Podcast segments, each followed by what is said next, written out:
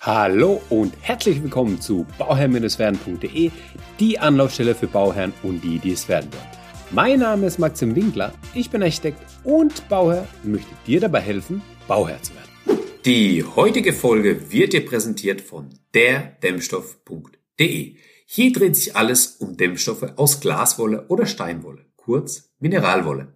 Wenn du empfindliche Ohren hast, ist Mineralwolle für dich in Sachen Dämmung die erste Wahl. Egal ob Rohre, Wände oder Böden, durch die guten Schallschutzeigenschaften von Mineralwolle verringert sich die Lärmbelastung messbar und spürbar. Das sorgt nicht nur für mehr Ruhe im Haus, sondern auch für eine deutlich verbesserte Lebensqualität. Für welche Anwendungsbereiche Mineralwolle zur Dämmung eingesetzt werden kann und welche Vorteile sie noch mit sich bringt, erfährst du auf derdämmstoff.de. Viel Spaß! Ganz viele sind heutzutage doch vom Homeoffice betroffen und machen ihre Arbeit von zu Hause aus. Und dann kennt man das natürlich, dass man, ja, man sitzt da in seinem Homeoffice, in seinem Büro, wenn man eins hat. Ähm, oftmals muss dann das Schlafzimmer dafür weichen oder wie auch immer und deswegen baut man sich halt eben sein Haus mit einem Büroraum, der entsprechend ausgestattet ist dass natürlich auch Homeoffice funktioniert. Und dass Homeoffice funktioniert, ähm, will man natürlich auch sicherstellen, dass man A, die Kinder zum Beispiel nicht hört, die nach Hause kommen von der Schule, ähm, sich da irgendwie ausbreiten und so weiter, dass sie auch gerade mal vorbeigehen und dadurch wird man schon gestört. Man will auch nicht, dass äh, wenn dann draußen irgendjemand auch noch mal mit dem Staubsauger unterwegs ist oder sowas oder der Fernseher läuft, dass man dadurch einfach gestört wird. Sprich, der Schallschutz im Innenbereich bei uns im Haus, ist einfach ein wichtiges Thema. Und da gibt es einige Sachen, die man beachten muss und dass man einfach so ein Grundverständnis dafür hat. Dafür mache ich jetzt hier diese Folge. Genau.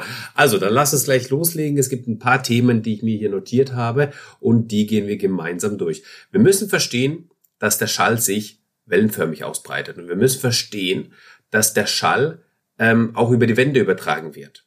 Ja, und wenn ich gegen die Wand haue und die Wand vom Boden nicht entkoppelt ist, dann werde ich das auch spüren. Und ich werde es, also im, im, im Geschoss drunter. Und ich werde das zum Beispiel dann auch spüren, ähm, zwei Geschosse drunter. Weil die Wand von oben nach unten durchgeht, immer auf der Betonwand aufliegt und damit ähm, diesen Schall übergibt oder, oder überträgt, sehr gut überträgt. Ja. Wie wird dagegen ähm, vorgegangen? Ja, ganz klassisch kennt man das beim Mauerwerk. Also wenn man eine Mauerwerkswand hat, dann wird die auf eine Dachpappe gestellt. Aus Jux und Dollerei. Damit eben dieser Schall von der Betondecke entkoppelt ist. Ja, und da möglichst wenig übergeben wird von der Wand zur Decke. Genau. Und deswegen ist eigentlich das Wichtigste, ähm, also es gibt zwei Sachen, wie man den Schall in den Griff bekommt. Das eine ist eben die Masse. Also wenn man jetzt davon allgemein spricht, ist es einmal die Masse. Und vor allem ist es die Entkopplung der Bauteile. Und das ist ganz, ganz wichtig, dass man das versteht, dass die Entkopplung der Bauteile tatsächlich im Rohbau und auf der Baustelle funktioniert und gewährleistet werden muss. Das überprüft wiederum euer Architekt in der, ähm, erstens äh, stellt er das sicher in der Planung, ganz, ganz klar. Und zweitens überprüft er das natürlich in der Bauleitung, in der Bauphase. Ja, wenn das Ganze schon losgeht, dass es auch eingehalten wird. Und ja, man, man denkt so, ja, wenn zwei Bauteile entkoppelt sind, ähm, das hört sich so feinmechanisch an, möchte ich mal sagen. Aber es ist tatsächlich so, dass es eben im Rohbau gemacht wird. Ja, also ich habe immer wieder Gespräche mit Bauherren, die dann einfach sagen, ach so, ich dachte, das ist jetzt irgendwie später oder so, das ist aber schon auf der Baustelle funktioniert. Oh, das hätte ich jetzt nicht gedacht. Ja, aber das ist genau der Fall, ja. Man muss genau draufschauen und genau schauen, dass eben genau der Schallschutz, der ähm, geht schon nicht nur beim Innenausbau los, sondern der geht eben auf, beim Rohbau los. So. Von daher, ähm, entkoppeln, entkoppeln, entkoppeln. Wir müssen die Bauteile voneinander entkoppeln. Das das, das Klassische ist so eine äh, Betontreppe. Ja. Also wenn es eine Fertigteiltreppe ist, dann ähm, ist es klar, ist sie meistens von, vom Werk auch so, so, so gefertigt, dass die entsprechend entkoppelt werden kann. Die wird auf ähm, Neopren oder Gummibändern oder irgendwie sowas aufgelegt. Ja, also einfach etwas, wo die Bauteile nicht gegeneinander reiben. Ja, und dadurch ist die, stellt man die Entkoppelung sicher und auch den äh, Schallschutz. Wichtig aber, wenn man eine Treppe betoniert, ist auch, dass diese Be Treppe, die betoniert wird, von der Wand entkoppelt wird. Das wird nämlich oft vergessen oder halt einfach nicht dran gedacht in der Rohbauphase. Ähm, da einfach was reinzulegen, dass eine Entkopplung zwischen Wand und Betontreppe vorhanden ist. Weil wenn man das nicht macht, ja, entsteht, genau, entsteht genau das, was, ähm, was man halt so oft hat, dass man die Treppen steigt und man hört jede einzelne Stufe. Und das ist besonders dann ärgerlich, wenn man halt schläft ähm, umso ärgerlicher, wenn man halt irgendwie im Schichtbetrieb arbeitet und dann tagsüber schläft und dann die Treppe stark frequentiert ist. Das ist natürlich etwas, was man vermeiden sollte. Also ganz wichtig, dass man die Bauteile voneinander entkoppelt.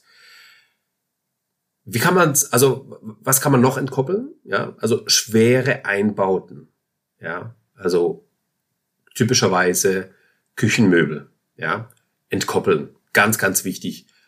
Die Küche auf ähm, Gummi, äh, auf Gummi oder Neoprenband oder irgendwie sowas stellen, dass die vom Boden entkoppelt ist. Das bringt sehr viel. Und das ist auch ganz, ganz cool. Oder ja, was heißt ganz, ganz cool? Das ist, das ist auch nochmal äh, ähm, wichtig, das einfach nochmal auf dem Schirm zu haben.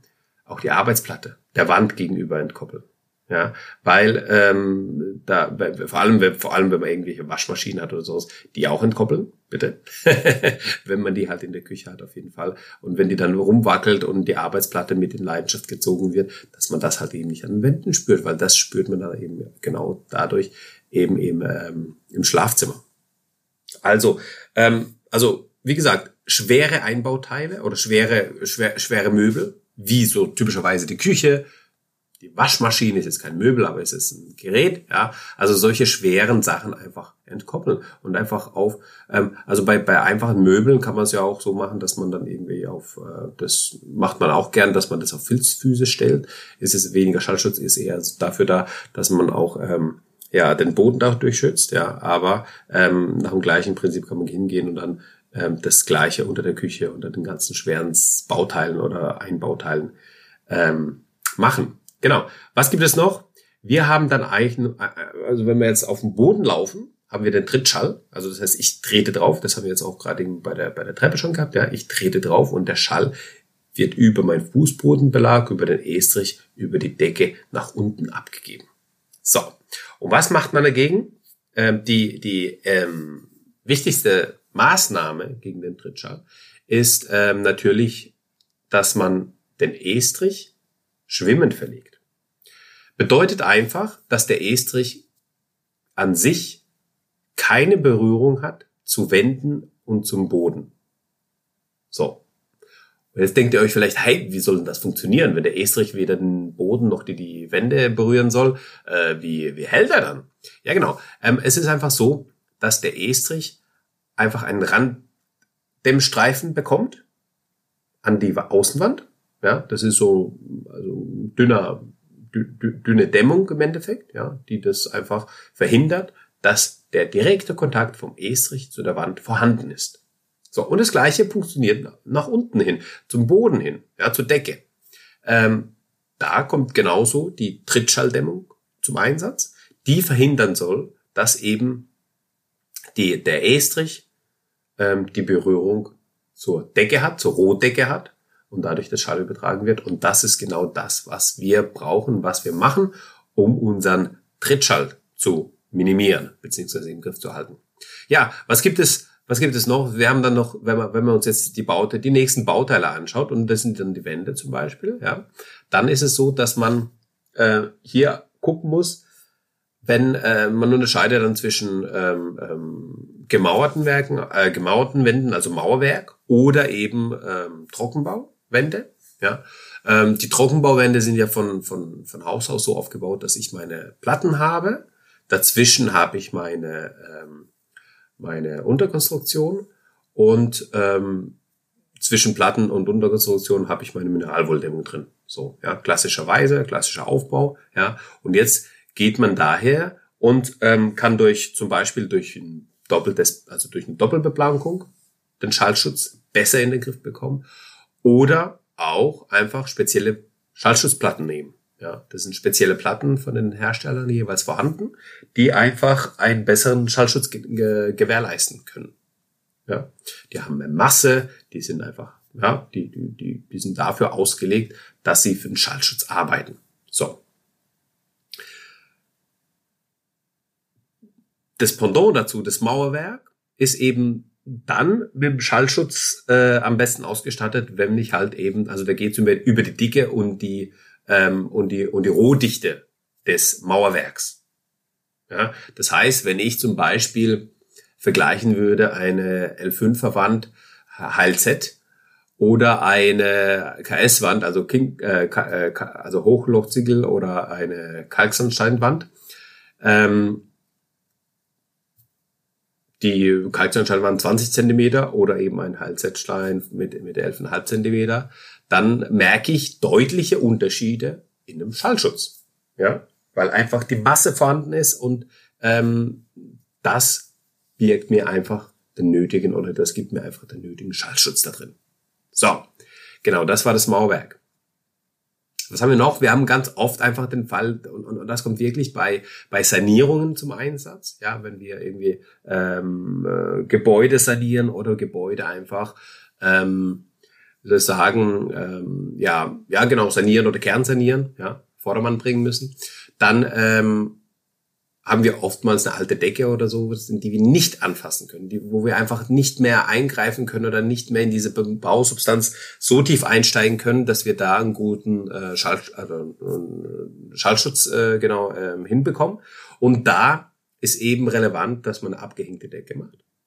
Und die abgehängte Decke ist im Endeffekt das Gleiche, was ich gerade eben mit dem Mauer oder mit dem Trockenbau erzählt habe.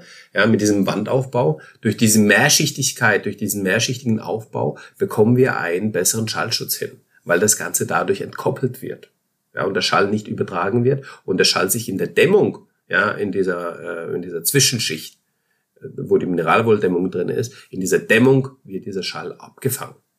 So, und da ähm, äh, bietet sich einfach an, dass wenn man jetzt ein altes Haus hat mit Holzbalkendecke etc., dass man dann einfach die abgehängte De Decke macht, ähm, in, in den, äh, die Gipskartonplatte ähm, als, als ähm, unterste Schicht und dazwischen eben die Mineralwolldämmung zum Beispiel drin hat. Ja? Und, und das sorgt einfach dafür, dass dieser Schallschutz abgefangen wird, aufgefangen wird und ähm, ja, wir einfach ein besseres äh, Schallschutz wir einen besseren Schallschutz in dem Innenbereich haben, das als Zusatzmaßnahme, ja, also als für, für einen Sanierungsfall.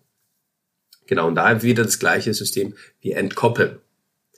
Bei all den ganzen Bauteilen, ja, also wenn wir jetzt immer Bauteil für Bauteil uns das Ganze anschauen, was den Schallschutz angeht und so weiter und so fort, wir müssen immer aber bedenken, dass der Schall sich einfach ausbreitet. Der ist immer da, ja, der, der breitet sich wellenförmig aus, er ist immer da.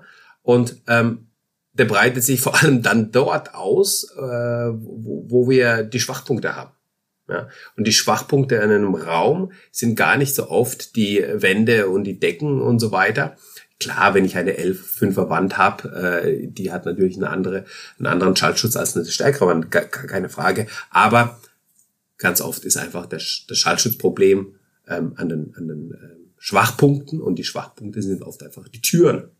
Ja, weil ich habe da je nach Türart, je nach Türzage, ähm, habe ich einfach irgendwo Schlitze und Löcher, wo einfach mein Schall rausgehen kann ja, und entweichen kann. Und dadurch, allein dadurch ähm, kriege ich einfach Probleme da drin, ähm, weil, ähm, naja, also meine, da gibt's dann wiederum die Möglichkeiten, dass man die Tür nachrüstet, etc. etc.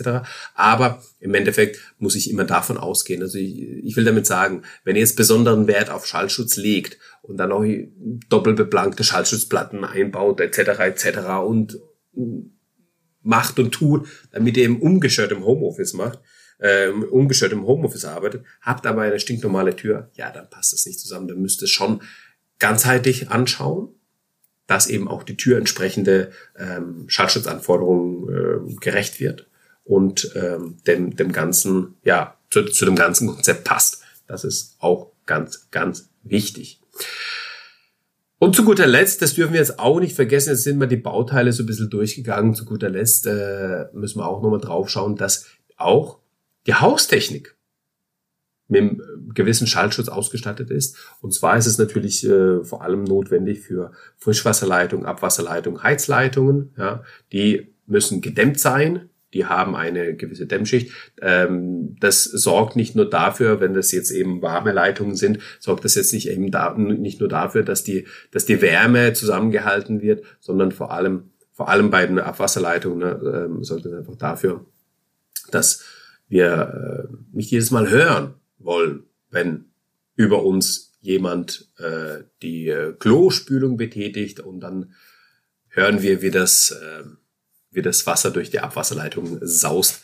Ja, dafür ähm, gibt es eben diese, diese Dämmungen, äh, diese Schallschutzdämmungen für die Abwasserleitung oder allgemein für die Leitungen, die dafür sorgen, dass das nicht funktioniert. Und Vielleicht habt ihr das noch nicht so bewusst äh, euch das angeschaut, aber es gibt ja diese Rohrschellen, ja, also sowohl für Wasser, Abwasser und Frischwasser und so weiter, ähm, Heizleitung.